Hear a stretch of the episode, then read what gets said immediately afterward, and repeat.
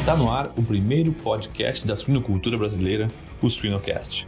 É, eu sempre falo assim que o sub é, é, é difícil tu, tu, controlar o teu subconsciente, mas é ele que manda.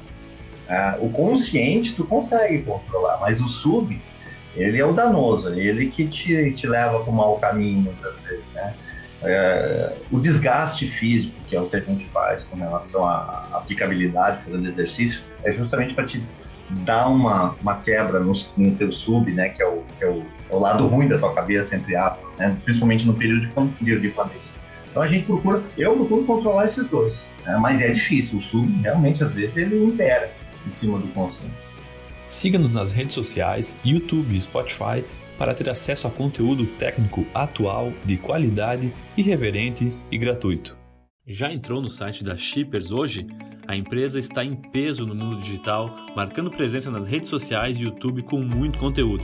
Acesse www.shippers.com.br, shippers com SCH e 2Ps, e confira as promoções do mês, lançamentos de produtos, o MS Blog e muito mais.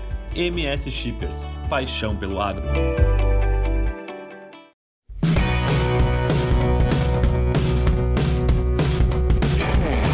Olá pessoal, eu me chamo Jamil Facim e o Sinocast só é possível através do apoio de empresas inovadoras que apoiam a educação continuada na suinocultura brasileira. MSD Saúde Animal, EveryPig, Seva, MS Shippers, Vetoquinol e Biorigem. No programa de hoje recebemos a presença do médico veterinário André Hagman. André, muito bem-vindo e muito obrigado pelo teu tempo aqui no Sinocast. Obrigado pelo convite. Fico bastante satisfeito por ter poder participar desse, desse encontro contigo. André, a gente tem esse quadro Persona, onde a gente homenageia uh, personalidades da suinocultura.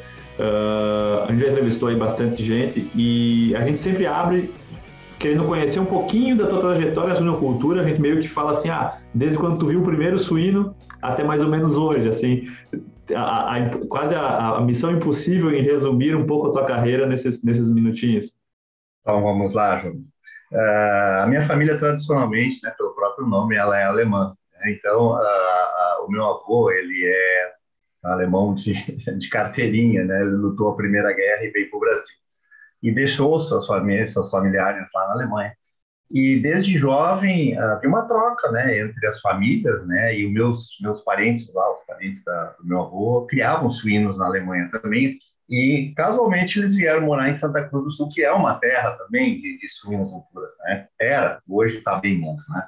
Então a, eu cresci no meio, né, uh, ouvindo histórias de suínos. Eu sou o único veterinário dentro da minha família. Né? E desde aquele, daquele instante que eu comecei a, a me, já me perguntava o que, que vai ser quando crescer, eu estava deslumbrando uma carreira dentro dessa linha de veterinária, né? na, área de veterinária segmento de suínos. Quando eu comecei, eu entrei na faculdade, na universidade, em, em 81, posso falar de datas, né?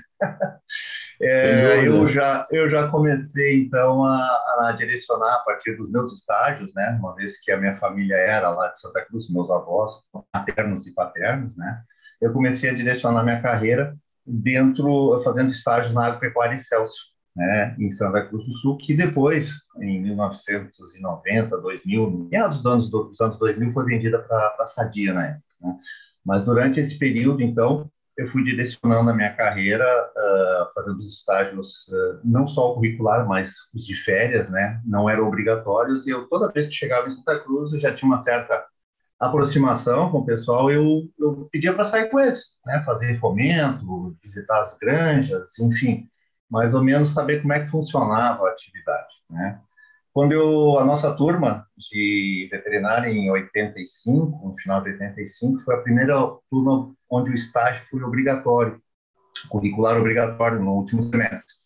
Então, efetivamente, eu concretizei, né, o meu estágio fazendo, concluí meu curso fazendo esse estágio obrigatório no final de 85, sob a supervisão do professor Davi Barcelos, né, que até então, até uma, casa, uma casualidade, mas não, casualidade é uma, é uma é um, um comentário, né? É, no período curricular da época da universidade, a cadeira do professor Davi era facultativa. Patologia suína era uma cadeira facultativa.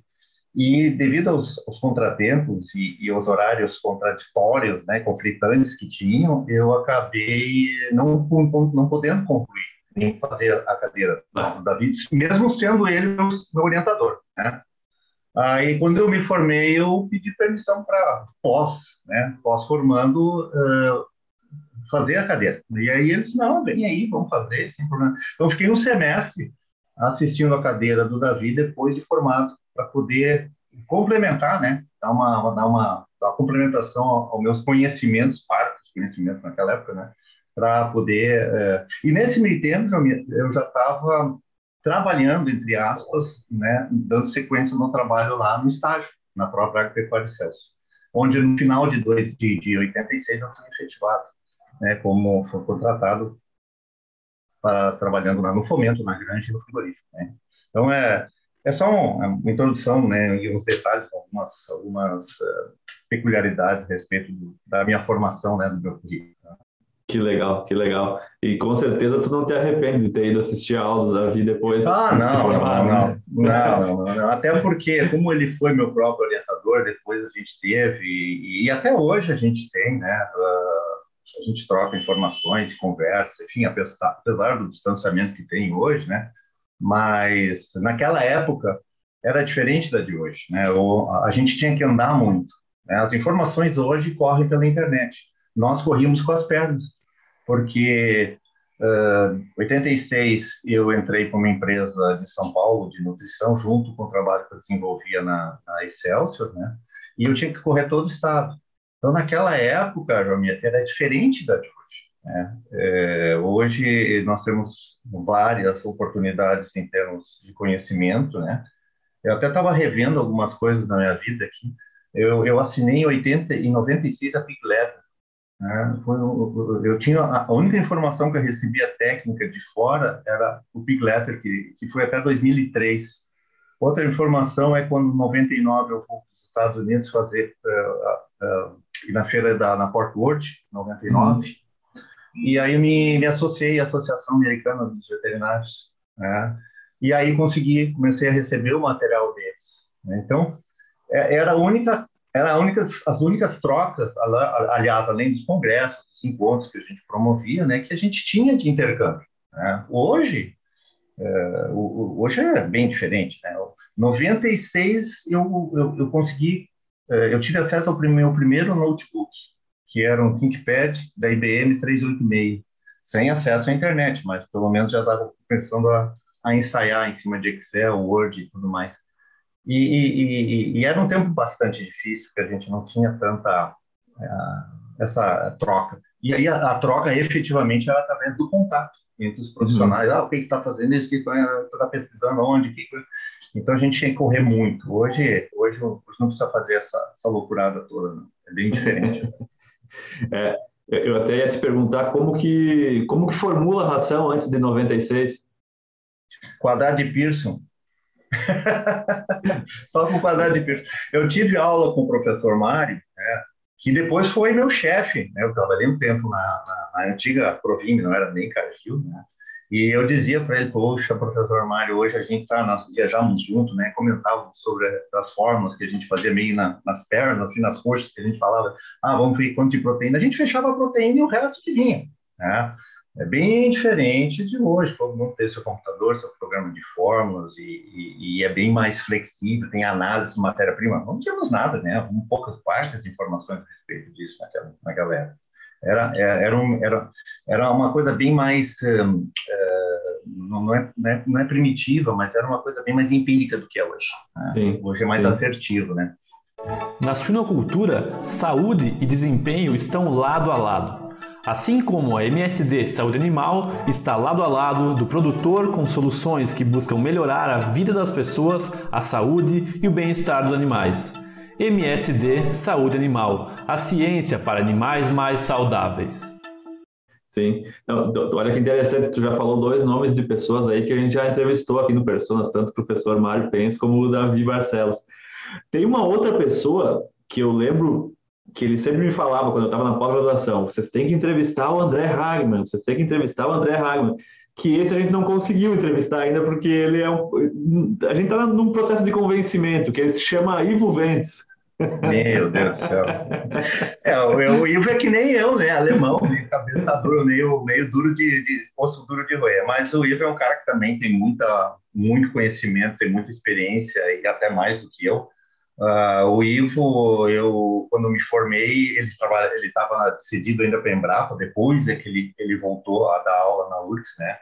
E ele, aí sim, na época mais de Abraves, quando eu era da diretoria e ele, a gente alternava, né? Um tempo alternou, um era vice, outro era presidente, a gente teve uma aproximação maior. Então, é, é uma pessoa assim que tem um conhecimento, poderia vai enriquecer muito essa, essas entrevistas aí com relação ao, ao passado de Abraves e para o passado de suinicultura que existe aqui no, Rio Grande do Sul. Né? Sim, Sem dúvida. É, o Ivo, é Ivo Mas um dia ele vai, viu? Continua tentando, uma hora, uma hora ele sete, pode ter certeza. Eu falei, professor, agora, agora o senhor está aposentado aí na sua casa que, que o senhor construiu. Aí eu, eu, eu, eu falei, a gente espera passar, a gente esperar passar a pandemia é meio relativo falar, né? Porque talvez não, não vai ter um marco, né? Ah, hoje acabou a pandemia. Mas falar, uma hora que a gente tiver um tempo, gente pode até se visitar aí, ele pode gravar os dois na mesma, na mesma sala, né? Ah, certamente ele vai concordar com né? Eu acho que é só uma questão de oportunidade, pode ter certeza. Não é de má vontade, não. Ah, sem dúvida. Ivo, ah. Ivo é uma pessoa sem, sem, sem palavras aí para descrever o impacto que ele já teve também na, na, formação e na carreira de tantos profissionais da suinocultura brasileira, né? É, eu digo assim, eu gosto de ressaltar essa questão desse episódio, né, já me, da, da questão do Davi, porque é, é, foi uma pessoa que me ajudou no momento da, da, da supervisão do estágio, né, quando uhum. naquele, naquela época não se tinha. Bom, eu fui apresentar o meu estágio com. Existe, não existia PowerPoint, existia umas lâminas, fotos que a gente colocava e projetava foto. No, não me lembro nome, como é que era o nome daquela máquina lá que botava uma foto e. É, uhum. era, era, eram coisas assim muito é, rudimentares, né? Então, Sim. eu tinha que apresentar o layout de uma grande, eu tinha que fazer tudo à mão. Tinha na verdade, a gente não tinha esses recursos é, didáticos que tem hoje. Né? Então, é, e o Davi me ajudou bastante, e depois também na própria encaminhamento. Né? Eu fui indicado duas, três vezes pra, por ele para fazer entrevistas em alguns, algumas empresas, né? É, para tentar fazer a minha colocação, minha iniciação profissional. Mas também graças ao, ao trabalho que foi feito e, e, aos estágios, ao estágio que a gente fez, a condução, a gente, eu consegui, né? Me colocar relativamente fácil no segmento, é, onde hoje eu não sei como é que eu me comportaria, sinceramente, dentro dessa nova realidade, né? É, é, vocês têm uma percepção diferente da nossa, né, mais antiga, né?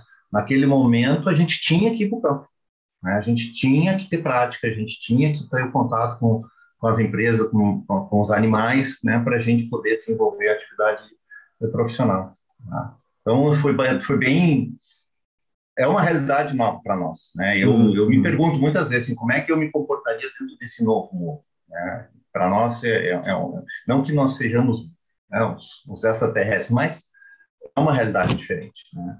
E depois uh, o próprio Davi me indicou para fazer em 88 a minha especialização em, em Curitiba. Foi o primeiro curso de produção e sanidade suína que foi uh, regulamentado depois pelo MEC é, na Universidade Federal do Paraná. Era um curso de especialização de um ano, de 88 a 89, onde vários profissionais na época, o próprio Davi, o Ira Kuhner, uh, tinha outras pessoas de São Paulo, né, que iam lá fazer palestras durante, era uma semana por mês, durante um ano, e a gente fez esse curso com vários profissionais que naquela época se inscreveram. E eu participei, tive a felicidade de ser dessa, dessa primeira turma. Depois acho que isso aí acabou, não tenho certeza. Teve mais Sim. umas quatro turmas e, enfim. Né? Sim. Mas também isso aí já, já ajudou muito também nessa, na, naquilo que a gente estava conversando, da troca de informações, do contato com profissionais, enfim, né? Tinha gente do Ministério da Agricultura que fazia inspeção, eles falavam sobre a experiência deles, a gente falava, falava sobre a nossa experiência, experiência de campo, então tinha uma troca, era assim que a gente crescia, né? É, crescia nesse nesse nesse ímpeto, né? Cada um de trocar as suas experiências. Né? Sim. Era essa a ideia. André, eu estava pensando aqui, uh, tu comentou isso, né, que hoje as coisas estão, a, a informação está na internet, está muito mais rápida, a gente mais digita do que escreve, né? Uh, uh, eu lembro do professor Davi falando, né? Ah, eu precisava escrever um artigo, eu ficava dias numa biblioteca procurando. Agora tu dá um, um ou um Google e dentro de um artigo tu dá um Ctrl F, tu acha a palavra que tu precisa, né? Uh, o que que tu acha? Obviamente que os benefícios disso são em, não acabam, né? Muito mais fácil, é mais rápido, acelera. Mas o que que tu acha que pode ser negativo essa extrema facilidade e em alguns casos às vezes até um pouco de banalidade, né? Quando tu tem um excesso de informação, tu tem informações que não são tão úteis assim. O que, que tu acha que que pode ser de negativo dessa evolução, André? Eu acho que, Jamil, depende da pessoa, entendeu? De passar o filtro e ver qual a informação efetiva né, que, que ela pode aproveitar. Tá? É, como tudo hoje, qualquer informação que a gente tem, né, no próprio WhatsApp, no próprio, nos próprios jornais televisivos, enfim, que a gente recebe, tem muita informação boa e informação ruim, contraditória. Tem vários trabalhos científicos aplicáveis e vários trabalhos científicos não aplicáveis. Eu sempre fui, Jamil, a partir da, da, da, pesquisa. Eu sempre fui um cara muito mais técnico do comercial. Tá? Então, eu sempre corria atrás mais da informação e passava o filtro, oh, isso aqui vai ser bom, isso aqui não vai ser bom. Tá? Uh, eu me lembro do Comute, que era, um, era na época da biblioteca, nós não tínhamos internet, a gente tinha que ir lá na, na, na biblioteca e pedir, olha, eu preciso dessa literatura. escrevia Aí a, a, a, bibliotecária pegava e olhava, ah, isso aqui, essa literatura tem lá na biblioteca. Eu vou escrever, eu vou passar um, não sei se era Telex ou o quê, vou passar para lá para eles mandarem um xerox. Aí chegava, bom, isso aí demorava umas três, quatro semanas no mínimo. Né? E depois a gente tinha que pagar por essa informação. Né? Então, eu sou desse tempo de ir na faculdade e fazer essas, essas trocas. Acredito que seja também por isso um dos motivos que o Davi dizia: não, tem que ficar três, quatro semanas para fazer um artigo. Né? E hoje não, hoje tu tem várias informações, mas várias informações que tu tem que passar esse crivo, né? Se efetivamente elas são aplicáveis, não só aplicáveis, mas se são verídicas ou não. Né? Então, ah, tem com relação, eu vi a tua, a tua explanação a respeito, a respeito de teus trabalhos, né? Que tu editou no LinkedIn, acho que foi o último, sobre acidificantes, né? Tem uma enormidade, enormidade de acidificantes. Eu trabalhei com alguns, né, em algumas empresas, né? Alguns são aplicáveis para determinados usos, finalidades, e outros não são tão, né? Mas a gente tem que passar o filtro do que é comercial, do que não é comercial, e a gente tem que preservar o nosso lado técnico, né? Eu acho que é uma coisa que eu sempre me preocupei, né, na minha carreira, é, é a questão da imparcialidade e com relação à objetividade e o resultado que eu vou entregar para o meu cliente. Né? Então, a gente tem que manter essa ética, né? essa ética profissional de que, não, isso aqui é comercial demais, então eu não vou utilizar desse recurso, vou trabalhar por outro lado. E a internet está aí, né? Para a gente poder fazer, eu acho que depende muito das, da, de como tu vai utilizar essa informação. Né? Assim é a minha percepção. Né? Sim, eu, excelente. Eu, eu, vou te citar um exemplo de casa, tá?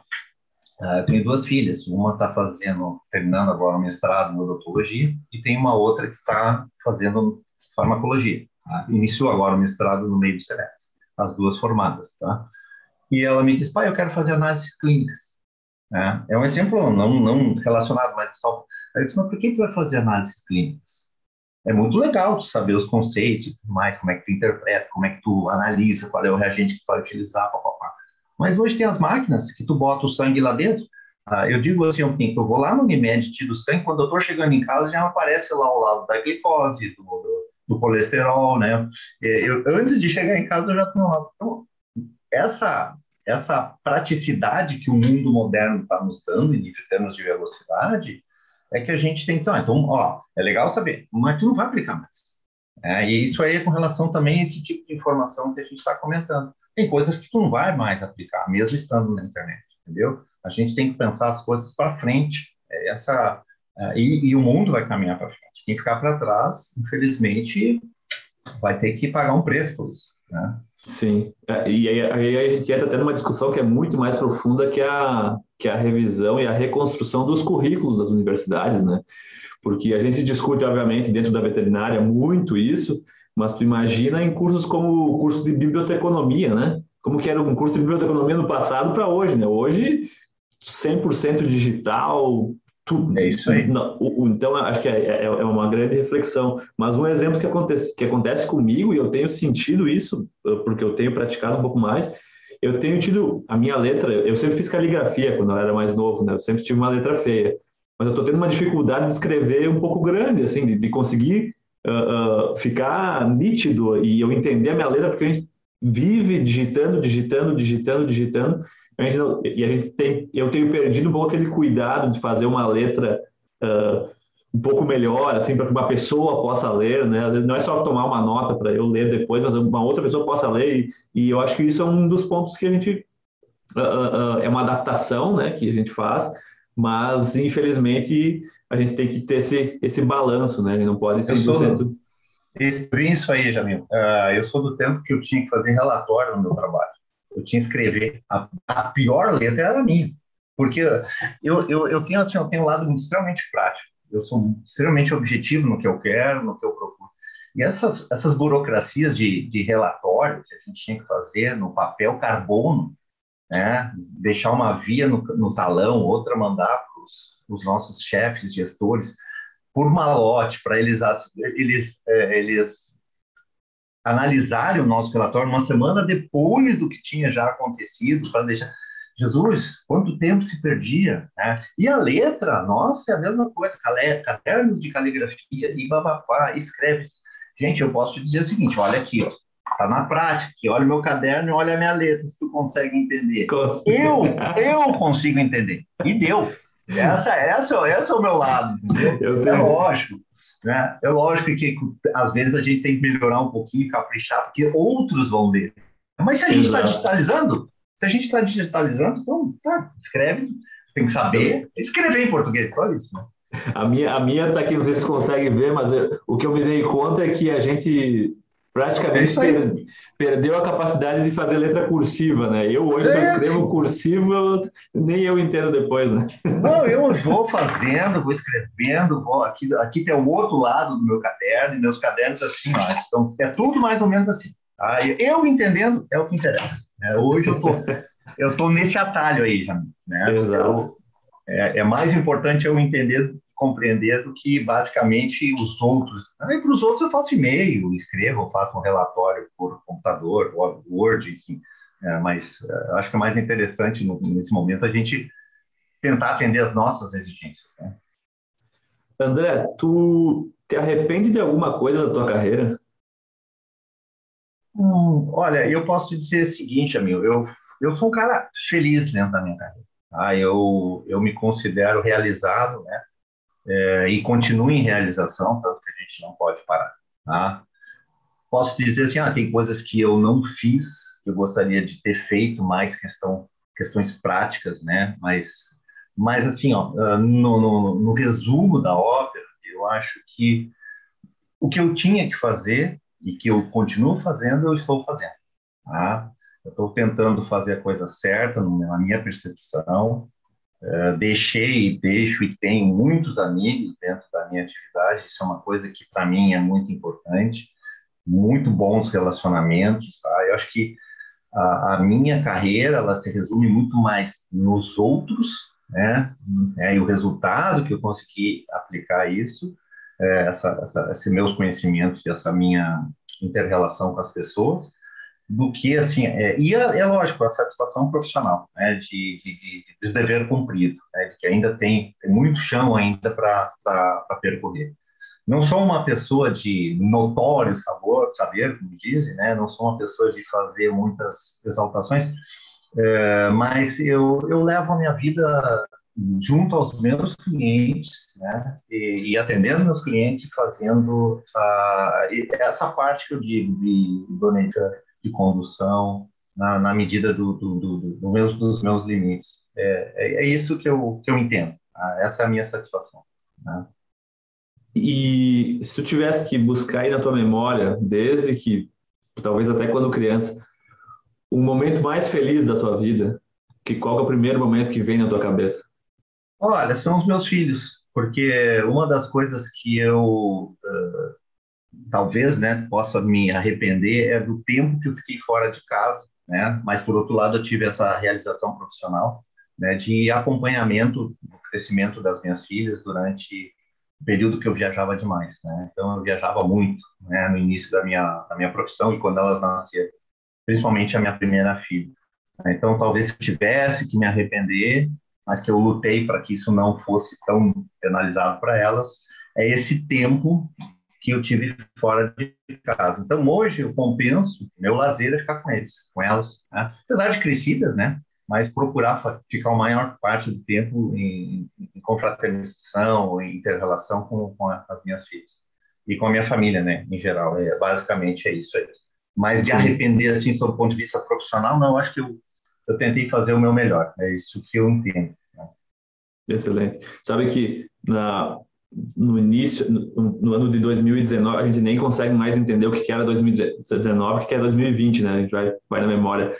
Mas no, no ano 2020, né, quando a gente ficou mais uh, em casa, né, eu, eu, fiz essa reflexão também porque eu, eu, sou natural de Nova Prata e estudava em Porto Alegre e trabalhei alguns anos em Santa Catarina. E o período que eu mais passei junto com os meus pais, obviamente, não quando eu era criança, foi durante a pandemia, né? E eu comecei a perceber isso que uh, a gente fala, né, ah, um trabalho que não tenha que viajar tanto, né, ah, eu não queria viajar tanto, eu queria ficar mais em casa, e eu acho que se a gente olhar pelo lado cheio do copo da pandemia, né, eu, eu ficava refletindo essa, quando que eu vou ter uma outra oportunidade de ficar com a minha família sete dias por semana? Óbvio que tem, tem momentos que, que são chatos, tem, cada um tem suas manias, né, mas como, como é, uma, uma é, é importante nessa relação familiar, porque às vezes a gente fica muito essa é uma pergunta que eu ia te fazer e tu acabou já comentando. Às vezes a gente fica naquela de, não, eu, eu quero, não, eu quero, eu vou poder viajar, quero viajar, tenho, tenho ainda energia para viajar, mas às vezes a gente deixa de lado um pouco essa, esse, esse lado família, né? É, eu, eu atendia, João, uh, todo o estado, né? Uma parte, num primeiro momento, eu viajava até Santa Rosa, né? E depois eu é, quando, quando eu efetivamente disse, olha, eu não aguento mais, eu quero ficar mais com a minha família, principalmente a minha filha nasceu em 93 e eu, eu chegava em casa, quando, quando ela tinha nem um aninho, ela nem vinha no meu colo. Né? E quando eu ia embora, ela estava vindo, né, na sexta-feira, no domingo ela estava vindo no meu colo, estava indo viajar segunda. Né? Voltava na sexta, ela não vinha comigo. Aí no domingo estava vindo, eu já saía de novo. Então eu disse assim, não quero mais. Aí efetivamente contrataram um outro colega, enfim, para reduzir o meu estado. E eu ia até Nova Prata, eu visitava até criadores de frango ali, Frigol, visitava o Bassanense, visitava ali para cima em Marau, outros clientes que tinha, tinha muito, é muito produtor independente naquela, naquela época. Né? Então, eu ia para aquele canto, eu, eu descia para a região do Vale do Taquari, estava sempre circulando, é aquilo que eu estava te falando. As trocas de informação e trocas técnicas e a a aplicabilidade da profissão né, nos exigia isso. Né? Mas, por outro tu tinha que fazer como modular isso aí, né? como fazer a tua realização e, e manter a tua estrutura familiar. Esse que foi, era, era, era, o, era o, ah, viaja uma semana, não viaja na outra, ou corre um pouquinho ali, volta para casa. Então, essa, esse meio termo é bem complicado, sabe? E a pandemia, efetivamente, né, aí num momento um pouquinho mais diferente, eu já estou já aposentado, né, eu estou numa outra fase, né, mas ainda na ativa, e quando ela efetivamente começou em 2020, né, aí é, só foi uma questão da gente fazer uma condução interna, né, mas é realmente bem complicada a nossa atividade, sabe? Abrir mão das coisas e escolher. É muito importante a, a participação da, da, da, esposa, né? Para ficar com os filhos, né? Para te dar essa estrutura, para te poder ter a tranquilidade de poder trabalhar. Então, tem uma série de sacrifícios, né? E, e a gente modular isso aí é bem, bem complicado. Bem, tem que ser muito bem conversado. Tu criou algum uh, hobby ou uh, hábito diferente durante a pandemia, André? Alguma coisa que tu criou? E um caminho dentro do meu condomínio, todo dia. E esse foi o hobby que eu não tinha. Eu corria e caminhava eventualmente, porque eu moro aqui perto do Guaíba, né? Eu corria aqui na beira do Guaíba, tá? Mas esse esse ano de 2020, eu comecei, a minha esposa caminhava no nosso condomínio, e eu disse, ah, vou caminhar aqui. Então é uma coisa que efetivamente eu hoje tenho como rotina seis e meia, agora no verão um pouquinho mais, mais cedo, mais seis e meia, sete horas, nós estamos caminhando, caminhando uma hora, uma hora e meia por dentro do condomínio. Isso foi uma coisa que hoje praticamente eu não abro mais mão. Eventualmente, quando eu tenho que viajar cedo, né, mas depois ou compenso a tardinha ou compenso no outro dia. Esse foi um hobby que... Um hobby não, mas foi uma, uma rotina que foi criada uhum. para a gente também não enlouquecer, né? Porque tu tem que tu tem que sair um pouquinho, tu tem que arejar, tem que espraiar um pouquinho para e gastar um pouquinho de energia em vez de ficar só consumindo, comendo, engordando em casa. É verdade, é verdade. Não, sem dúvida. Sem dúvida. Esse seria. Eu, eu queria te perguntar se tu, se tu dá algum conselho de saúde, vamos dizer assim, para os jovens que nos escutam. É, eu acho que de tudo um pouco tu pode fazer, deve fazer, né? É, pode beber, pode, pode caminhar, pode, pode correr, pode, pode fazer de tudo, de tudo um pouco. Tá? O que é demais é prejudicial, né? Inclusive a própria comida, né? Pode comer espaço, pode comer. Eu como de praticamente de tudo, só que eu não como muito de, de cada um. Eu, como, eu não sou um exemplo de nada, né? Porque eu, eu procuro manter a minha integridade psicológica. Né? Acho que a primeira coisa é a cabeça, o resto tu consegue administrar. Né? E por isso que eu, ah, não, antes que eu enlouqueça, eu vou dar uma volta aqui no condomínio e, e, e é assim que eu tô, tô levando a vida nessa pandemia. Assim né? Dando, gastando um pouquinho de energia. Ah, vejo, leio, leio meus livros em casa, mas é, é, é, minha preocupação muito nesse momento é realmente é confraternizar e ficar mais próximo da minha família. Foi esse o meu, uhum. meu objetivo nesse período de pandemia. Né? E a gente também, né, ouvindo notícia ruim de cá, notícia ruim de lá, dá uma filtrada, né? Dá uma filtrada porque tem a, a, a minha, minha, minha, minha esposa perdeu a mãe nessa pandemia, no início da pandemia, então foi uma coisa bem traumática lá em, já em fevereiro.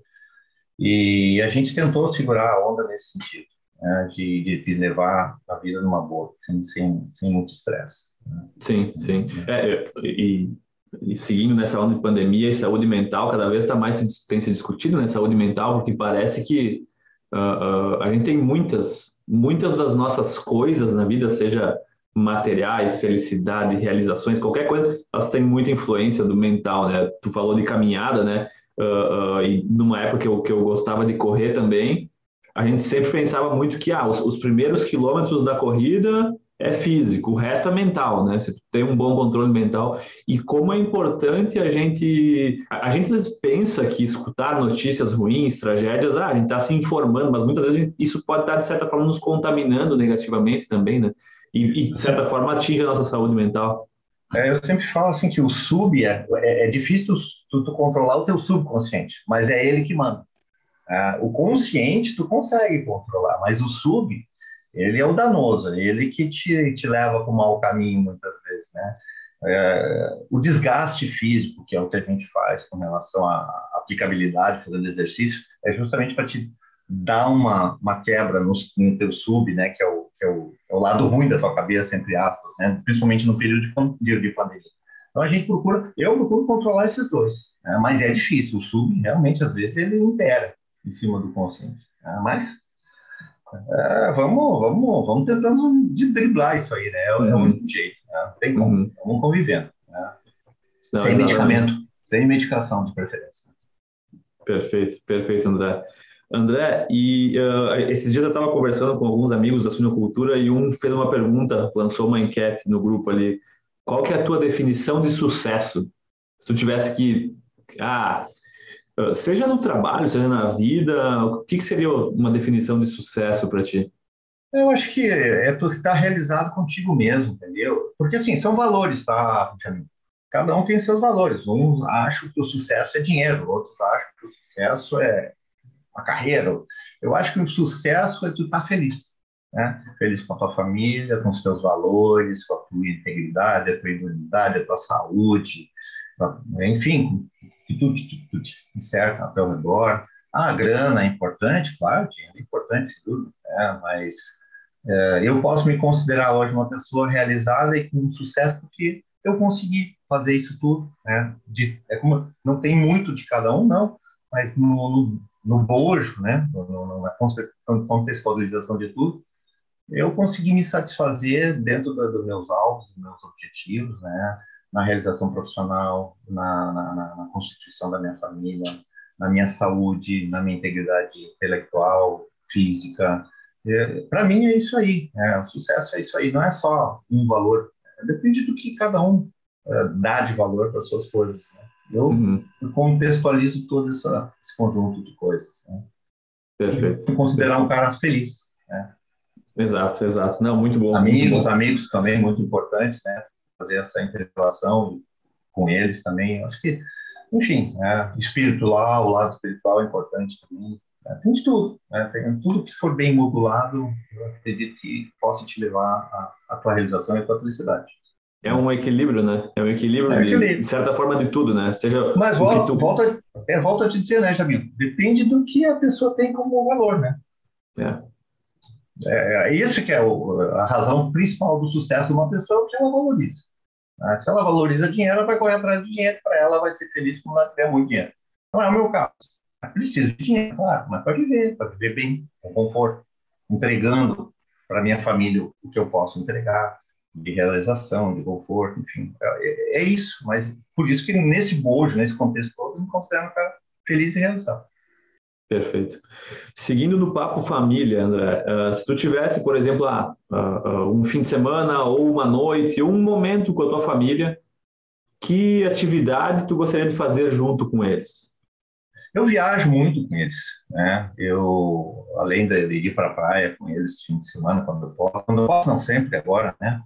A gente viaja, a gente vai para no exterior, a gente viaja aqui no interior, vai para a Serra, passa o fim de semana em Gramado, passa o fim de semana, nós vamos à Ribeira, sempre nesse contexto, né, de, de, de confraternizar, não é confraternizar, mas estar junto, né? Essa é, essa é o, a minha, nossa realização, minha, da minha esposa, é fazer com que a gente esteja no núcleo e todo mundo interagindo bem, sem estresse, né? mas interagindo. É basicamente isso aí, um próximo do outro. Que é. legal. Esse, esse, esse link é muito importante para nós. Né? São valores, é isso que eu estou te falando. Tem gente que não tem os valores, enfim, né? mas cada um. Cada um. Uhum, uhum. Filmes e seriados, André, André tu é ligado isso ou não? É, não, eu não sou muito de televisão. O que eu gosto de vez em quando é ver uma partida de futebol, mas também, dependendo agora, nesse ano aí de, de Grêmio, do jeito que está, eu até evito, né? E, e, não sou mais. Já fui ligado, já joguei bola na minha, na minha adolescência, joguei no Grêmio, fiz a minha atividade de vez em quando, mas larguei bola, larguei futebol, é, era, uma, era o meu principal esporte, né?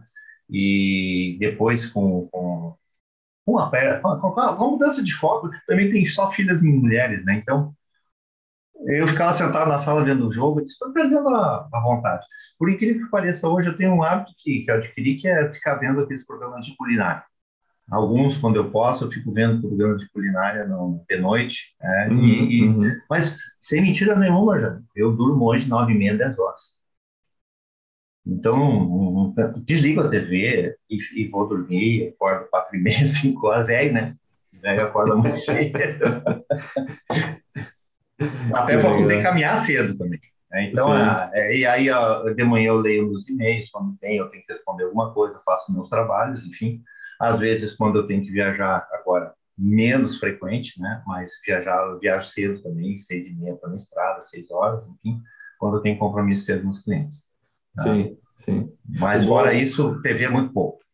Sim. Interessante, interessante. O bom, o bom do, do Masterchef, né, que eu, eu, também gosto de assistir o Masterchef, é que aqui nos Estados Unidos passa um pouco antes, né, porque por causa do fuso, então dá para, porque senão ir, ir deitar meia-noite e pouco, aí no outro dia é, tá moído, né? Eu tô, eu tô vendo a série agora do Que Seja Doce, que é programa, é programa de confeitaria. Confeitaria. Olha aí, é. olha aí. E alguns livros, né, que eu, eventuais, eu tenho um livro aí que eu tem três, quatro livros que eu estou lendo ao mesmo tempo, demora um ano para ler. Aí quando me dá vontade, vou lá e pego, leio, ah, peraí, quanto é? Deixa eu ver o capítulo anterior. Estou ah, lendo agora o livro do Churchill, do, da Segunda Guerra. Ah, me dá vontade, é um livro grosso. Tá, peraí, tá, não vou. Livro, para mim, não é aquela, como é, que, como é que eu vou dizer, aquela obsessão. Tá? Eu vou ler, pego, levo para a praia. Ah, mas aí, lá vai o pai carregando o livro de 3 quilos dele. Aí disse, não, deixa, sou eu que estou carregando, botei dentro da minha mochila. Ah, lá vai o livro passear na praia. Ah, o livro vai passear, depois ele volta, e eu tô. Ah, me deu vontade? Eu sento lá, veio. Ah, uma página, duas, não, fecho, quero ler. Enfim, Tá? Não é nenhuma obsessão, mas é, quando eu preciso, é uma maneira de eu relaxar. Perfeito, é. perfeito. É, tem gente legal, que lê né? série de livros e se lembra de. Cara, me desculpe, Jamil, eu não me lembro de um, de um filme que eu, li, que eu vi. Tá? Eu não sou daqueles que ficam, ah, mas a série tal, tal, tal. Não. Eu gosto de ver um filme, mas tá, passou, passou. Né? E o livro é praticamente a mesma, a mesma coisa. Né? Legal, legal. É, não, é. Sabe que isso, às vezes a gente até fica um pouco. Eu digo que as novas gerações às vezes se sentem um pouco pressionadas, né? Porque elas. Uh, tudo que elas veem, tudo que elas consomem indicam que tu tem que ler muito, né? Mas esses dias eu conversei com o, com o, o, o professor Vinícius Cantarelli, ele comentou: eu praticamente só leio artigo, eu quase não tenho tempo de ler livro, né? Então, às vezes a gente chega assim, nossa, tem amigos e pessoas que leem não sei quantos livros no ano, eu, eu, eu leio milhares de artigos, né? Então. É, eu é, invejo é... essas pessoas, sabe, que se lembram de todos. Eu tenho invejo, porque se lembram do filme, detalhes do filme, da cena. Eu invejo esse pessoal, tá? Mas eu, eu, eu não quero isso para mim. Sinceramente, eu valorizo, eu relevo, acho legal, papapá, mas eu, para mim, eu, eu, filme para mim é passatempo. Claro. Não é compromisso, entendeu? É livro é passatempo, não é um compromisso. Ah, mas tu tem que ler o livro de história, tá, beleza. Gosto de ver programas de história, né? Tem até livros aqui, ó, História da Vida Real aqui, da vida privada, que tem desde a Idade Média. Peguei uma, uma coleção, tá ali, leio, pá, volto, aí vou lá pro do Church, volto, aí vejo outro, enfim, eu vou, eu vou, eu vou nesse, nessa vibe aí, né? Na, tá na, na, boa, na boa, sem me estressar. Sem pressão, né? Sem pressão externa pressão. que tem que ler tantos livros. Né? Não, não, não, não. Até me acho, me acho aculturado, né? Porque todo mundo, ah, tem que ler tantos livros por ano. Não, beleza, acho legal. Para quem consegue e tem esse objetivo. Né? Não é o meu objetivo. Tá? Sim, sim. É aquilo que eu estava te falando de valores, né? Exato, exatamente. Exatamente. E, e, e não tem nem errado nem certo, né? O que, que é, é errado e um... o que é certo? Depende do valor de cada um, né? Esse é o meu conceito de felicidade, entendeu? De repente, eu me sinto melhor assim. Pode me dizer assim, não, mas o cara é um... Não é, não é um cara culto, não dê. Não, eu me sinto feliz assim. Tá? Uhum.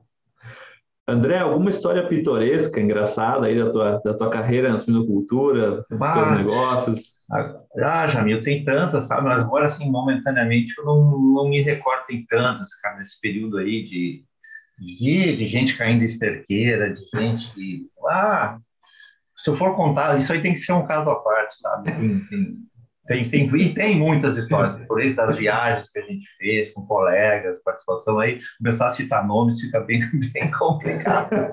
Mas tem, assim, ó, isso aí é tipo papo para congresso naquela rodinha da cerveja. Exato, exato. Quando entendi. apareceu o cara ali, ó, oh, aquele lá aconteceu isso, isso, isso, isso. Ah, mas, Não, mas, legal, legal. Mas são eventos bem, sabe, que, como eu te disse, tem algumas coisas trágicas, mas a gente procura relevar e, e valorizar mais, elevar as que sejam mais felizes, que a gente se lembra com mais, mais alegria. Sim, sim. André, uh, se tu estivesse para contratar uma pessoa para trabalhar contigo na tua empresa, qual seria a principal virtude ou valor ou comportamento que a, a, aquela que tu não abre mão que a pessoa tenha para trabalhar contigo? É, hoje que tem uma série de, de, de, valores, de conceitos e de, de, de, formas, né, da gente avaliar as pessoas, né? Tem, se for uma pessoa técnica, tem que ter a capacitação né, técnica, tem que ter conhecimento, né? Mas eu acho que a idoneidade hoje e o comprometimento, né, eu tive um orientador que era agrônomo até, na época, falecido já, e na época do estágio lá da Santa, Santa Cruz, e ele me disse, André, eu vou te dizer uma coisa, isso em 1985, Juarez Carlos Stal, ele me disse assim, 90% André é suor e 10% é capacidade. Tá? E aquilo ali ficou na minha cabeça, assim, eu acho que esse cara tem razão. Então, se tu não tiver comprometimento para correr atrás das coisas, né, para atender a tua, ao teu chefe, teu cliente, né, e tu correr depois nesses 10% para te capacitar, né, que em termos de conhecimento, é, eu, por isso que eu falo que comprometimento talvez seja um dos pontos que mais eu relevaria hoje para avaliar uma, um profissional, para trabalhar comigo, né, ou para trabalhar indicar uhum. para uma pessoa. Então, eu acho que é, basicamente isso aí. Porque o conhecimento, a gente está falando, né, Jamil, está tá na internet, se a pessoa tem interesse, vai lá e, e, e aprende.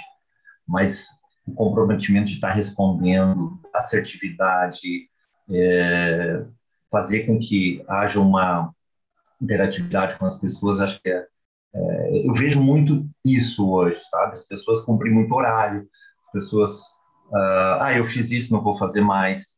Então, é, não tem mais, a gente não tem mais horário. Porque se tu conseguir uma atividade profissional hoje, tu tem que relevar isso ao máximo e aproveitar e agarrar com duas, três, quatro mãos que tu tiver para poder eh, dar o teu melhor né, e mostrar o teu valor.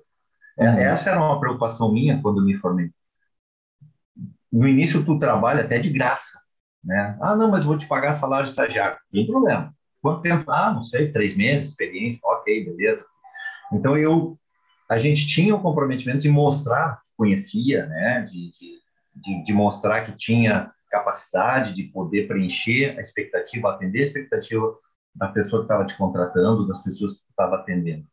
E, e, hoje eu não sinto mais tanto isso. Não sei o que, o que pode ter acontecido, né? mas muito, muito eu acho que é dessa, dessa essa nova geração que está aparecendo aí. Né? Mas também não quero uhum. entrar em detalhes, cada um. Cada claro. Sabe que ontem eu estava numa reunião de homenagem a um, a um ex-aluno aqui da universidade, que ele, tem, ele é proprietário de, de uma granja aqui na, na região e ele foi conversar com os alunos da pós e, e uma aluna perguntou, ah, tu, tu pode nos dar uma, uma última palavra de sabedoria? E ele falou uma coisa muito parecida com o que tu falou, ele falou assim, uh, não se preocupa com o dinheiro, se preocupa em trabalhar duro. O dinheiro simplesmente acontece e vai aparecer. É bem é. isso aí. É. Eu acho que é, eu, a, a, gente fica com o foco um pouco errado, né? A gente foca no, foca no dinheiro, mas daí acaba esquecendo do trabalho duro, do comprometimento, da capacitação, de, de vários pontos que, que é, é, a, a, falha em identificar o que é causa e o que é consequência, né? A gente tem que ter muito cuidado, sabe, Jamil, de, de, dessa formação, né? Como tu, tu, me perguntou como é que foi a tua formação? Minha formação foi desde o início. É, não sei se infelizmente, não é, não é uma palavra forte, mas durante o período de faculdade tu tem, tu tem que cumprir o currículo, tu tem que, atender, tem que assistir cadeiras que tu não quer assistir, mas tu tem que passar para poder te formar, entendeu? E eu desde o início já estava voltado para a suinocultura e achava uma, uma besteira ter que fazer cunicultura achava uma besteira fazer, sei lá, as cadeiras aí, não vou não querer criticar ninguém, né? Mas tinha, essa é a ordem das coisas, né? E, e aí depois, então, direcionar o teu conhecimento, a tua, a tua formação. Né? E eu vejo hoje, assim, nas, nas pessoas que estão se candidatando, e eu já entrevistei várias, tá? eles têm um bom embasamento mas que nem diz o italiano, a voia às vezes não vem, né? Então, é, não, não, não tá ali presente, né? A vontade de fazer as coisas acontecer. Tem capacidade, mas não faz a coisa acontecer. Então, não adianta ter todas essas ferramentas e essa capacitação se não, não acontece do outro lado. Então, eu volto a dizer assim, tem muito mais suor e depois tu corre atrás da tua capacitação, se tu, se tu tem embasamento para atender aquela expectativa. Né? E era, era esse o, o, tipo de profissional que a gente procurava. Né? Mas que, felizmente, eu consegui, né? nesse período aí que a gente. Eu tive épocas que eu tive que contratar, tem vários profissionais que eu contratei que estão ali ainda, ou que trabalhei com, né? que estão muito bem situados, muito bem colocados, enfim, né? estão tocando as suas vidas hoje. Né? Uhum, uhum. Que posso dizer assim, participei da vida deles, da formação deles, foi para mim um prazer. Já pensou estar no top 1% da suinocultura? Acesse academiasuina.com.br e invista no seu conhecimento. Perfeito. André, a gente tem algumas duas últimas perguntas que a gente faz para quase todos os entrevistados. Uma é uh, o que, que tu tem vontade de fazer na vida que tu ainda não fez? O que eu estou fazendo. Né? Eu estou fazendo hoje, é, depois de todo esse período de experiência que eu tive, né? já eu montei uma empresa própria, tá? E eu estou fazendo e estou procurando trabalhar com o que eu gosto de trabalhar. Porque na grande parte da tua formação e da tua atividade profissional, muitas vezes tu trabalha com algumas coisas que tu não quer, né? Então, uh, produtos e desenvolvimento de determinados tipos de, de, de trabalhos e ações, tá? Uh, obedecer critérios e, e, outras exigências de empresas, né? Hoje eu faço o seguinte, eu trabalho do jeito que eu quero, a hora que eu quero, as pessoas que eu quero. É, os meus clientes são os, eles são os meus, os meus chefes. Né? Então, eu vou atender hoje a demanda do meu cliente, o que que ele está berrando, vamos falar assim, para eu fazer. É, então, eu estou me preparando para o que ele está exigindo de mim, dentro daquele portfólio, dentro daquele escopo de trabalhos, de produtos que eu gostaria de trabalhar. Tá? Uhum. Então, eu hoje, depois de 30 e poucos anos de atividade, eu estou conseguindo fazer isso aí. Tá? Estou direcionando. Isso, por isso que eu estou dizendo, meu conceito de felicidade, ele vai para esse lado. E era isso que eu queria, né? trabalhar com pessoas, trabalhar com produtos, trabalhar com perfis que me identificassem. Né? Então, é, é, eu hoje, respondendo a tua pergunta, é o que eu estou fazendo hoje. Uhum. Tu, tu acha que tu poderia ter feito isso um pouco antes? Não, não porque, é, como eu te falei, a gente tinha que obedecer determinadas uh, exigências ou uh, regimentos ou uh, travas, né, que, que as pessoas, que as empresas, né. Trabalhei em algumas empresas já com perfil de fora que tinham uma série de ah, tu tem que fazer isso, tem procedimentos, protocolos, né?